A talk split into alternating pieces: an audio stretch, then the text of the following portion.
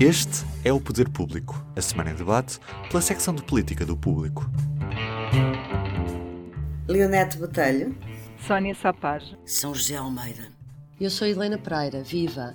Estamos a gravar ao início da manhã de quinta-feira, dia 17 de novembro.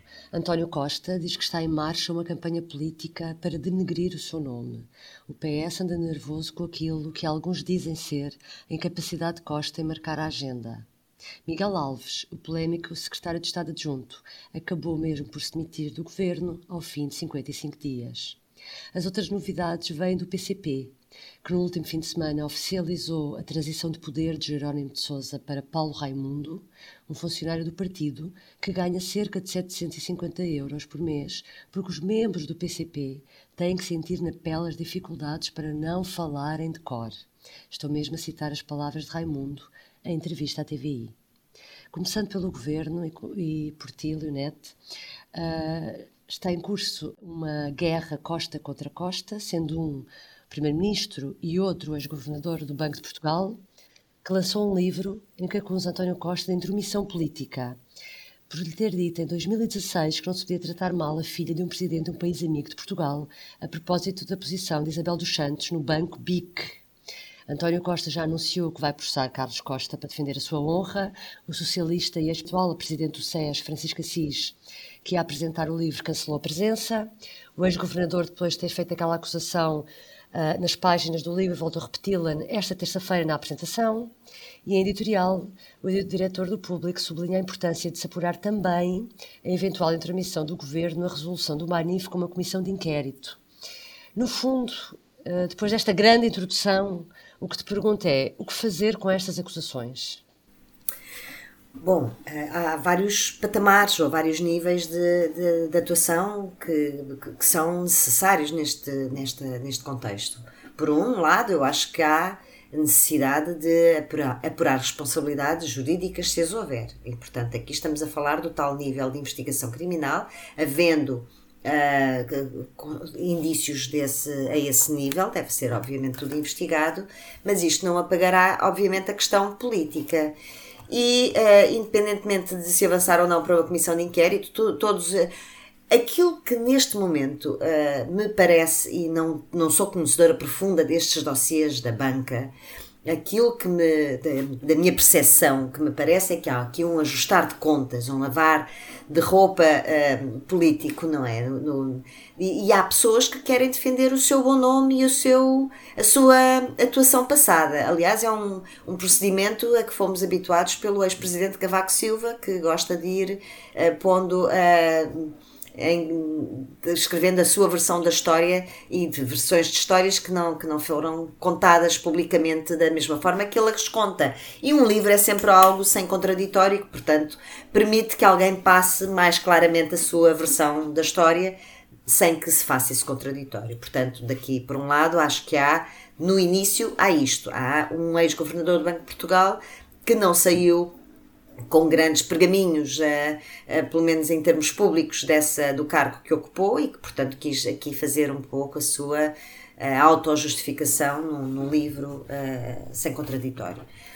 por outro lado, aqui também me parece que o friso dos que apareceu, vamos, vamos, depois sei que vais falar disso a seguir, mas é muito importante também dizer que há aqui uma questão de ajustes de contas de eras políticas. E a era política que, se, que antecedeu à de António Costa foi a era política da Troika e do governo de, de maioria eh, PSD-CDS, liderado por Passos Coelho, que surgiu em peso nesta, no lançamento deste livro, e isto mostra claramente também que há aqui uh, uma tentativa que não é só do governador de limpar uma parte da história, é toda uma era, toda um, uma uma, um conjunto de políticos que foi protagonista de um momento dos mais atribulados do, do país em termos económicos, que se prolongou no tempo, sobretudo, portanto, na passagem da Troika para o governo PS, há um, uma grande fragilidade que foi preciso segurar, que era a fragilidade do sistema financeiro. Foi preciso intervir e também precisamos de saber até que ponto é que o próprio BCE não deu indicações num ou noutro sentido. Tudo isso está por, por perceber claramente o que é que se passou neste período. mas a verdade é que foi o governo de António Costa que depois concretizou não só uh, algumas das decisões mais difíceis, como a substituição, foi durante o governo de António Costa, porque obviamente foi o Banco de Portugal, uh, que se concretizou depois a, a, substituição de Isabel dos Santos, uh, nomeadamente na gestão do BPI, mas foi de facto já durante o governo de António Costa que o sistema financeiro bancário português ficou estabilizado. E, portanto, parece-me que há de facto aqui uma tentativa de de passar responsabilidades por um lado e puxar, por outro lado, as medalhas para, para alguns dos, dos uh, peitos, quando na verdade isto é um processo contínuo e que não me parece que tenha havido de facto aqui nem santos totais, nem, nem pecadores. Uh, e, e, é uh, complicado nós passarmos a vida neste lavar de roupa suja que não sei, inclusive, se tem uh, dignidade uh, democrática para tal. Realmente, pegando naquilo que tu dizes da, da, do PST, Leonete, uh, passava a bola para a Sónia. Naquela, naquela apresentação do livro estava, vimos Pedro Passos Coelho, Luís Montenegro, Cavaco Silva, Miguel Cadilha, inúmeras figuras realmente ligadas ao PST. E numa altura também em que a gente não sabe o que é que o PST, como maior, líder, maior partido da oposição, anda a fazer da oposição. E aquilo transformou-se numa espécie de grande momento de o PST fazer oposição a António Costa. Uh, estou a exagerar nesta, nesta, neste resumo, Helena, eu acho que é, isto tem tudo, tem muito mais de política do que se pensa à primeira, à primeira vista e acho que estás totalmente certa. O Expresso teve um, um título com graça um, nesse dia que era. dizia qualquer coisa como Carlos Costa protagonizou um thriller que Marcos Mendes transformou, queria transformar num policial, e eu acrescentaria também que, que António Costa viu tudo como uma operação política, quase uma série de intriga política. Foi assim que ele se referiu ao, ao acontecimento. E por mais que o conteúdo do livro esteja em discussão, porque tem estado nos últimos dias, um, o que Costa viu e o que nós vimos também, além da discussão sobre o conteúdo, foi esse momento da apresentação que tu, que tu referes e que a Leoneta também já referiu e que se transformou quase numa. O, o que estava ali era quase uma espécie de quartel-general do PSD, de um certo PSD, mas não só. Uh, tu, tu disseste, disseste alguns nomes, mas. Uh, eu tinha aqui uma lista enorme que é Marcos Mendes, Cavaco Silva, Passos Coelho, Luís Montenegro, Miguel Relvas, Paula Teixeira da Cruz, Hugo Soares, Hugo Carneiro, Miguel Cadilho, Aguiar Branco, Carlos Moedas. É uma lista mesmo uh, quase interminável. Um, da qual Francisco Assis, como tu disseste, se quis demarcar era para ter apresentado o livro com Marcos Mendes e acabou por recusar a última da hora. E é claro que isto tem de ter uma leitura política, não é? E fez Mesmo bem, assim, não... em, em recusar? Eu acho que ele, ele fez toda a sua leitura e avaliação e tomou a decisão em função disso. Ele ia se enfiar numa, numa ação que lhe pareceu hum, política e quase de campanha. Vamos saber, vamos um dia destes saberemos por quem. Se por Montenegro, se por Passos Coelho, porque o que houve ali foi uma. uma hum, era o Estado-Maior do PSD na altura da Troika, não é? Um, não, isso tem uma leitura política, mas também tem uma leitura política o facto de Francisco Assis não ter ido, o facto de, de Francisco Louçã ou Mário Centeno um, terem vindo a acusar a Carlos Costa de estar a mentir. Portanto, o que se vive em resultado de, daquele momento é um clima de direita versus esquerda que cheira muito a ajuste de contas, exatamente como a, como a Leonete disse e como tu disseste. O presidente veio depois uh, tentar defender António Costa num, num, certo caso, mas, mas o tema bipolarizou a esquerda e a direita, sem dúvida nenhuma. Assim como bipolarizou, não nos podemos esquecer, na altura em que Carlos Costa era governador do Banco de Portugal, porque uh, ele foi sempre defendido pelo PST e pelo CDS e foi sempre atacado pela esquerda, em especial pelo Bloco de Esquerda e pelo PS. Chegou muitas vezes a falar-se em, em numa espécie de impeachment, não é? Não, não nos podemos esquecer disso. Agora, eu não li o livro e, portanto, não me quero alargar a falar sobre o que não sei.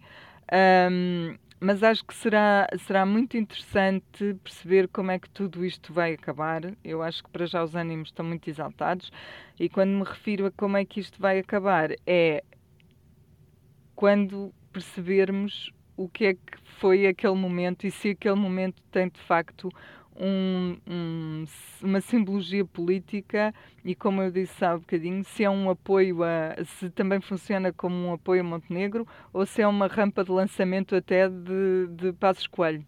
Não sei. Ah, ainda pode estar alguma coisa aí preparado.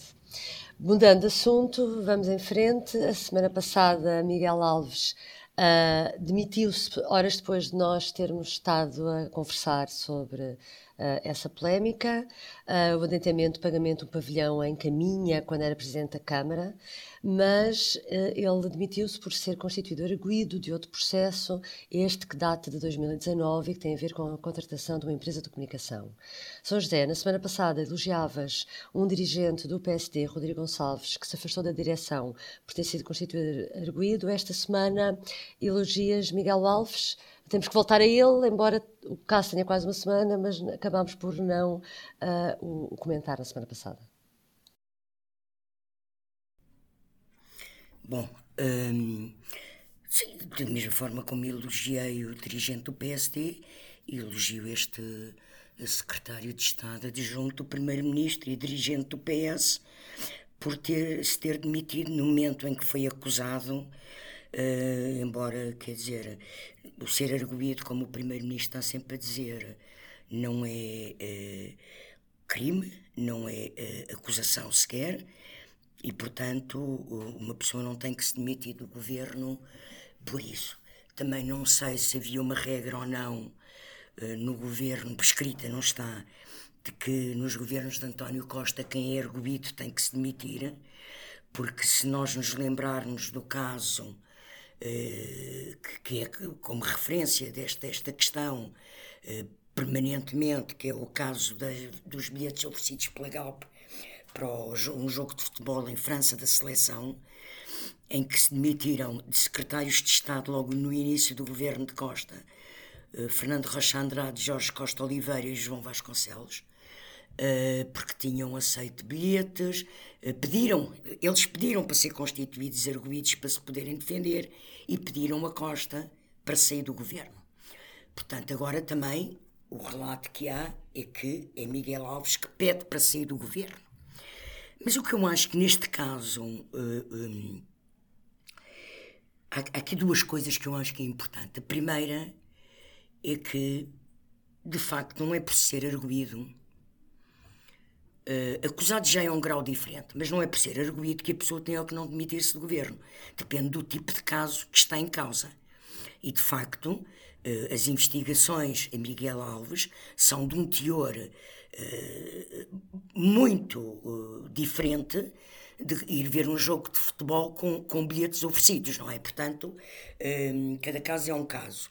Mas eu acho que aqui, assim, neste caso, o que está mais particularmente uh, visível, neste caso e também no caso de Carlos Costa, é que eh, nós temos, uh, estamos a viver uma política de oposição que vive de, dos chamados casos e casinhos, não é?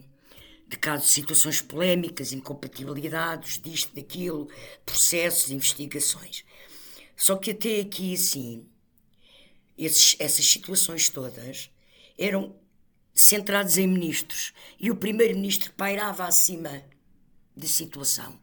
Com estas duas situações, agora, quer de Miguel Alves, ao ser escolhido para o governo com investigações sobre os assuntos que estavam em causa, e eu não acredito que o primeiro-ministro não tenha sabido quando o convidou e que ele tenha ido para o governo, sem dizer ao primeiro-ministro pelo menos o caso em que agora foi acusado, não é? Porque já corria.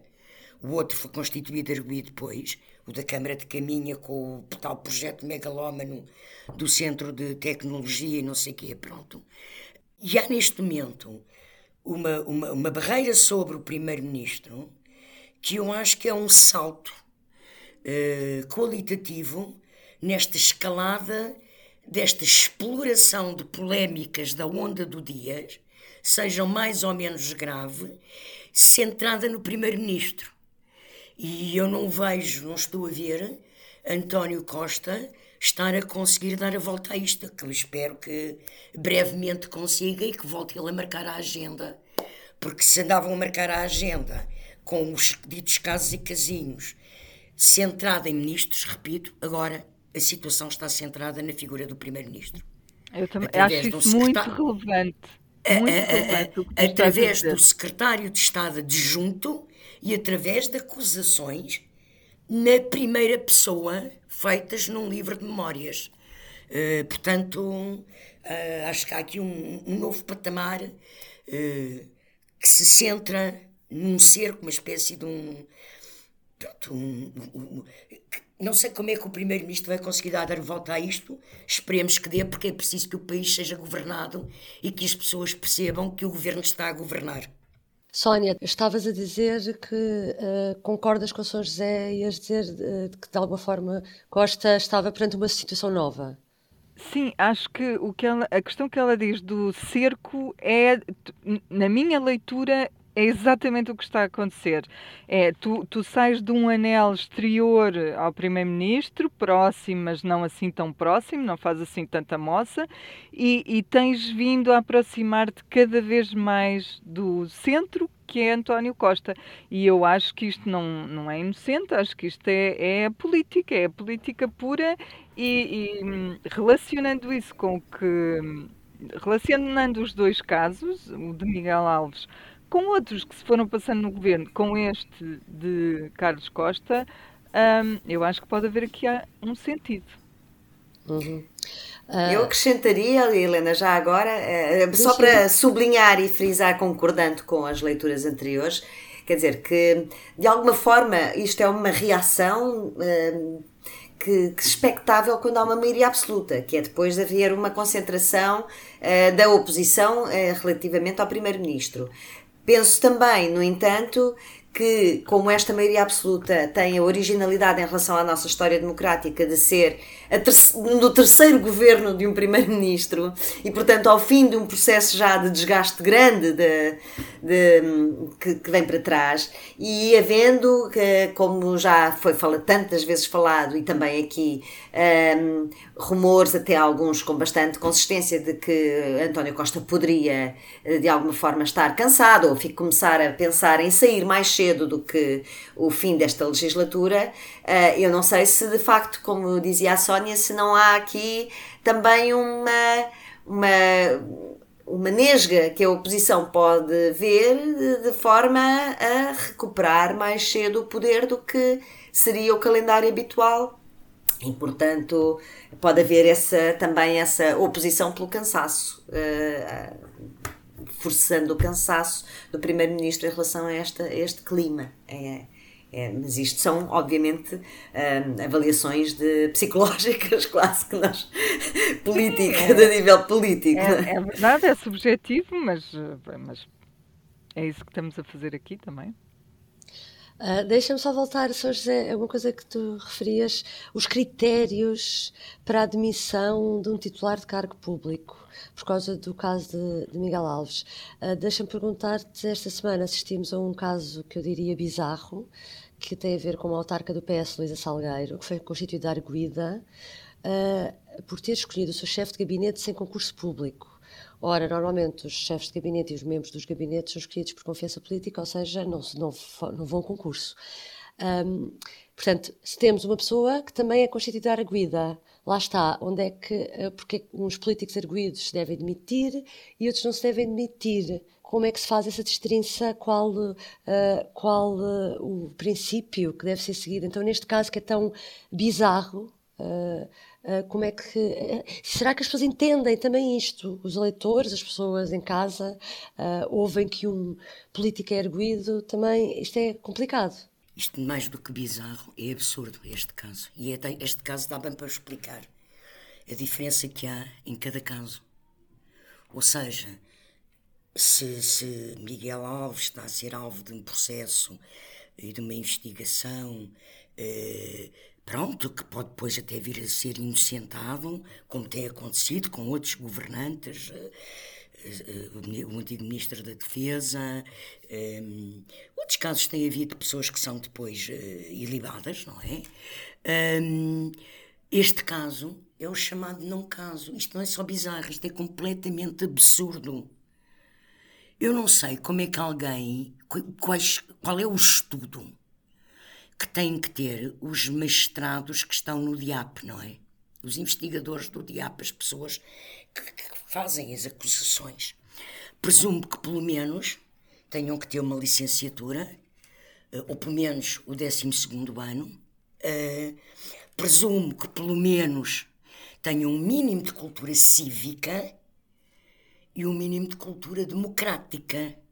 Eu já não digo que ele tenha que conhecer em pormenor as leis, mas até nós sabemos que há uma lei que regulamenta a escolha do pessoal, dos gabinetes, de todos os cargos políticos, desde o Primeiro-Ministro aos ministros, aos secretários de Estado, aos líderes parlamentares, aos uh, presidentes de Câmara.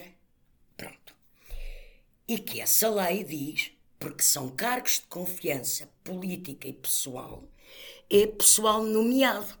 Como não é só o chefe de gabinete, são os adjuntos e os assessores que estão nos gabinetes e que a lei estipula um número limitado que cada órgão, de acordo com a sua importância, pode e não pode ter, não é?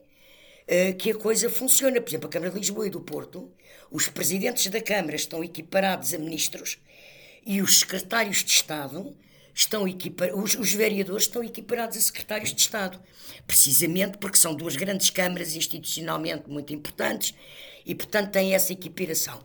Outras câmaras têm outro número, provavelmente, Luís Salgueiro, em Matosinhos, terá direito a menos do que nove vereadores e, portanto, se calhar cada vereador tem menos, eh, menos adjuntos. Agora, é evidente que Luísa Salgueiro, presidente de uma Câmara, tem que ter um chefe de gabinete. Não é? Está na espera, eu não sei quem é, nem quer saber o nome do senhor e não interessa o nome.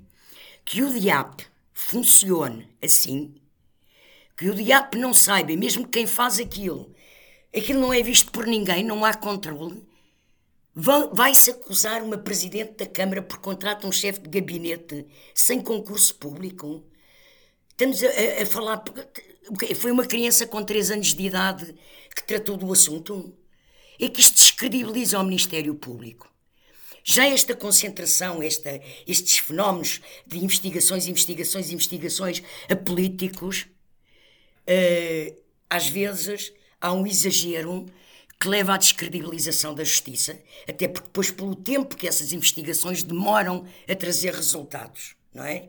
E depois os julgamentos e etc. Pronto. Os anos que se leva. E, e, e, e eu acho inacreditável que tenham uh, uh, feito uma acusação deste teor a uma presidente de Câmara, que para mais é presidente da Associação Nacional de Municípios Portugueses e que é uma das pessoas de confiança de António Costa, toda a gente sabe. Ela foi escolhida pelo PS e proposta para candidata a presidente da Associação Nacional de Municípios com o, o, o, o selo, com a indicação, com a concordância de António Costa. A decisão é de António Costa, porque António Costa é que decide quem é que no PS se candidata aos cargos. Em última análise, é ele que é o líder.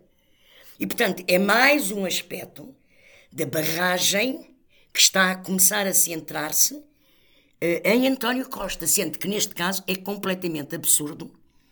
E a sério, eu, eu se fosse as pessoas que trataram disto no DIAP, se tivessem vergonha na cara, demitiam-se todos. Não é só os políticos que se têm que demitir. Sim. Por último, a entrevista esta quinta-feira ao Público Renascença, o ex-secretário-geral da CGTP, Arménio Carlos, desafia a direção do PCP a corrigir a sua posição sobre a guerra da Ucrânia, assumindo abertamente de que se tratou de uma invasão. Paulo Raimundo, nas entrevistas que deu depois da Conferência Nacional, Sónia, não o terá tentado já fazer de alguma forma, mudando um bocadinho aquela que foi a, a, a posição na, na Conferência Nacional? O que Arménio Carlos sugere na entrevista que foi muito bem sacada, pelo menos uh, pelo público e pela Renascença, é isso mesmo, é que o PCP corrija. Eu acho que não foi corrigido ainda, mas, mas importa também lembrar aqui um bocadinho o, o que foi um, o que começou por dizer o, o PC logo naqueles uh, primeiros dias. E a, a primeira coisa que se disse é que os verdadeiros interessados na guerra são os Estados Unidos. E isso foi um discurso que se manteve desde sempre e manteve-se até agora, para mim. Uh, na altura, logo no, no primeiro dia da, da, guerra, os vários partidos falaram sobre, quiseram, fizeram questão de falar sobre o assunto numa, num debate na Comissão Permanente da Assembleia da República e o PCP foi logo, uh, na altura, o único partido que evitou uh, condenar ou censurar Vladimir Putin. O, o, João Oliveira disse que. Eu tenho aqui a frase dele. Ele disse: O problema é mais profundo, mais amplo e ultrapassa em muito o leste europeu. E apesar do partido ter dito sempre que a guerra não é uma solução, a verdade é que o PCP em geral e alguns dos seus membros nas redes sociais, onde são muito ativos, uh, deixaram claro que não estavam ao lado da Ucrânia, não é? Que o lado da, do PCP não era o mesmo. O que é que aconteceu agora com o novo líder? Foi uma oportunidade, aproveitou esta oportunidade de mudança de líder para, para acertar o discurso, como o Arménio Carlos diz ou, ou propõe. Eu, eu honestamente não vejo nenhuma mudança radical. Eu percebo as nuances, percebo, percebo aquela história da metáfora, o Paulo Raimundo usou uma metáfora, foi como ficou na, na cabeça a metáfora do, do cão atiçado, do cão, do cão é? raivoso. Toda a gente que depois morde o dono. Uh, mas eu acho que ele usou essa metáfora para desculpar a Rússia, no fundo, porque o que ele diz é que a Rússia atacou, mas foi acusado. Não, não vejo aqui uma enorme inflexão. É verdade que ele, que ele disse também que a ação militar é condenável, mas mais uma vez usou a expressão ação militar, o que é totalmente diferente de, de invasão. Teve esse cuidado. Enfim, em suma, é uma nuance, não acredito que seja uma mudança, mas os próximos tempos cá estarão para nós vermos com, com atenção, porque na verdade ele depois continua a falar de responsabilidade partilhada, isto não começou agora, o PCP não tem nada a ver com o governo russo, que era uma coisa que já tinham dito um, um pouco para dizer Putin não é comunista, isto não é uma questão do comunismo. Um, mas uh, ficaremos atentos. Facto, se, houvesse, se houver de facto uma inflexão, significa que eles perceberam que isto foi muito penalizador para o PCP. Não sei se já tiraram essa uhum. conclusão. E Leonete, como é que viste a estreia de Paulo Raimundo na liderança do PCP no domingo, dia em que ele, que ele discursou e tomou posse oficialmente, e depois de o ouvires, que ele também era uh, praticamente desconhecido para a opinião pública, nunca tinha dado uma entrevista, por exemplo, na comunicação social. A tua opinião mudou de alguma forma depois de o ouvires ou, ou ao encontro daquilo que tu esperavas? Olha, não mudou nem deixou de mudar porque eu não tinha opinião nenhuma, lá está, porque facto não conhecia, nem fazia a mínima ideia uh, de, de, de, do poder que tinha, inclusive já dentro do próprio partido, uh, do facto de ser, uh, de estarem presente nos dois órgãos mais, mais no cerne do, do poder do, do PCP e, portanto, já ser um dos quatro elementos mais poderosos do PCP. E só isto diz também é, muito. E a Comissão Central de Controlo, é isso. É? Exatamente. É? Isto só para dizer que isto diz muito sobre o nosso, a nossa a falta de transparência do partido para o exterior, porque de facto hum, nem isto nós conseguimos eh, perceber bem o, o grau de influência de cada uma das pessoas e, portanto. Um, de facto, não mudei de opinião, ainda estou a construí-la aos poucos. Agora, o que me parece é que não há, um, não há de facto uma mudança uh, radical, ou não haverá uma mudança radical do posicionamento do PCP né, em relação à Ucrânia, que, aliás, como já disse a Sónia também, um, no essencial não mudou. No essencial não mudou. e no essencial por motivos, não sei se são apenas históricos, talvez não sejam, talvez sejam muito mais profundos e reais e concretos e até materiais uh, da ligação dos partidos comunistas uh, à, à, Rússia. Ainda existem, ainda existem ligações concretas e materiais. Portanto, penso que não é só uma questão uh, de passado, ideológica. eles condenam a Rússia capitalista desde o aniversário no Campo Pequeno, que fizeram questão de montar aquela grande operação uh, de paz sim, guerra não, e nós é que somos os grandes defensores da paz. Uh, Paulo Raimundo não mudou nada, como disse a Sónia, o cão atiçado só nos faz pensar é porque é que a Rússia é um cão atiçado por humanos. Há assim também uma, uma, uma certa falha nessa imagem, parece-me. Uh, ou seja, a Rússia já é um cão. É, é, a Rússia é um cão e quem atiçou o humano é os Estados Unidos, a exato, NATO. Exato, ou seja, não, não me parece que tenha sido Europeia. muito feliz, que este diga, nessa matéria. Só não sei uh, quem é o dono. Pois, é exato. É estranho, Bom, é estranho. É uma imagem, pronto, que, que quis, mas de facto, o essencial é isto, de facto, não quis, quis eh, desculpabilizar a ação, invasão, barra, que ele disse depois é tudo a mesma coisa, portanto, até por aqui quis eh, destruir a semântica em que se tem baseado. Portanto, não, não vejo grande alteração. Uh, provavelmente há aquilo que, uh, se calhar, que Paulo Raimundo uh, cristaliza mais uma, uma outra corrente dentro do PCP. Uh, diferente de Jerónimo, que nós não conseguimos ver por, por, esta falta de transparência, nomeadamente em relação àquilo que, foi, que foram os tempos da geringonça e dos acordos com o PS, provavelmente cristaliza mais. Uh, Parece-me que o PC também está a fazer o seu uh, caminho das pedras depois dos piores resultados eleitorais que teve e que Paulo Raimundo, a grande vantagem dele é de facto ter 46 anos e como as lideranças do PCP demoram em média uh, uma dúzia a, 18 anos, como foi a de Jerónimo de Souza, uh, portanto tem pelo menos essa grande vantagem que é ter 20 anos pela frente para consolidar a sua liderança e tentar consolidar o PCP. De resto, não vejo diferenças fundamentais. Acho que vamos ver, sim, talvez num ponto mais à frente na, na no distanciamento em relação ao, ao, PS e isso vamos estar atentos, uhum. mas neste momento não. Então não vamos às nossas diferenças uh, não fundamentais, mas públicas e notórias, então, para terminar. Olha, Leonete, e volta a ti. Qual é que é o teu público e notório da semana? O meu público e notório é uma coisa que uh, pareceria uh, normal, Uh, o Primeiro-Ministro, o Presidente da República, ou melhor, o Presidente da República, o, primeiro, o Presidente da Assembleia da República e o Primeiro-Ministro, por, por, ordem protocolar, vão assistir aos Jogos de Portugal no Catar. Isto não, tem, não teria nada de novo, eles vão sempre ver todos os jogos de, em Portugal, internacionais em que Portugal participa, se não fosse no Catar, onde morreram 6.500 pessoas durante a construção dos, uh, dos, dos, dos, estádios e da, do, do, do, da montagem da operação do Mundial de Futebol, uh, onde a violação de direitos humanos é uma constante. Uh, e, portanto, a questão aqui é de facto que há uma diferença de atuação entre os políticos, e sim, em particular os nossos, e alguns uh, artistas que parecem muito mais sensíveis às questões de direitos humanos e que, como Rod Stewart, nem por um milhão de, de dólares vai atuar no Qatar.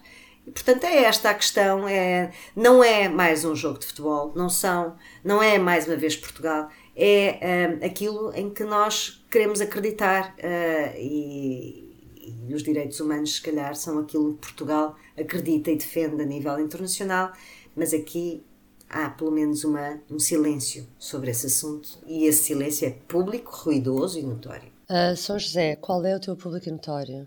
Desta vez é parlamentar que um jornal e uma televisão, Correio da Manhã, tenham feito notícia de que o Presidente da República recebeu uma carta com uma bala um número de telemóvel e um pedido de um milhão de euros.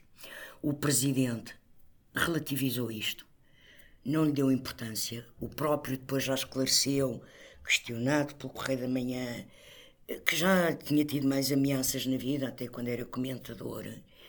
E eu acho que este, isto não é, é chamada não notícia, que isto até pode ser.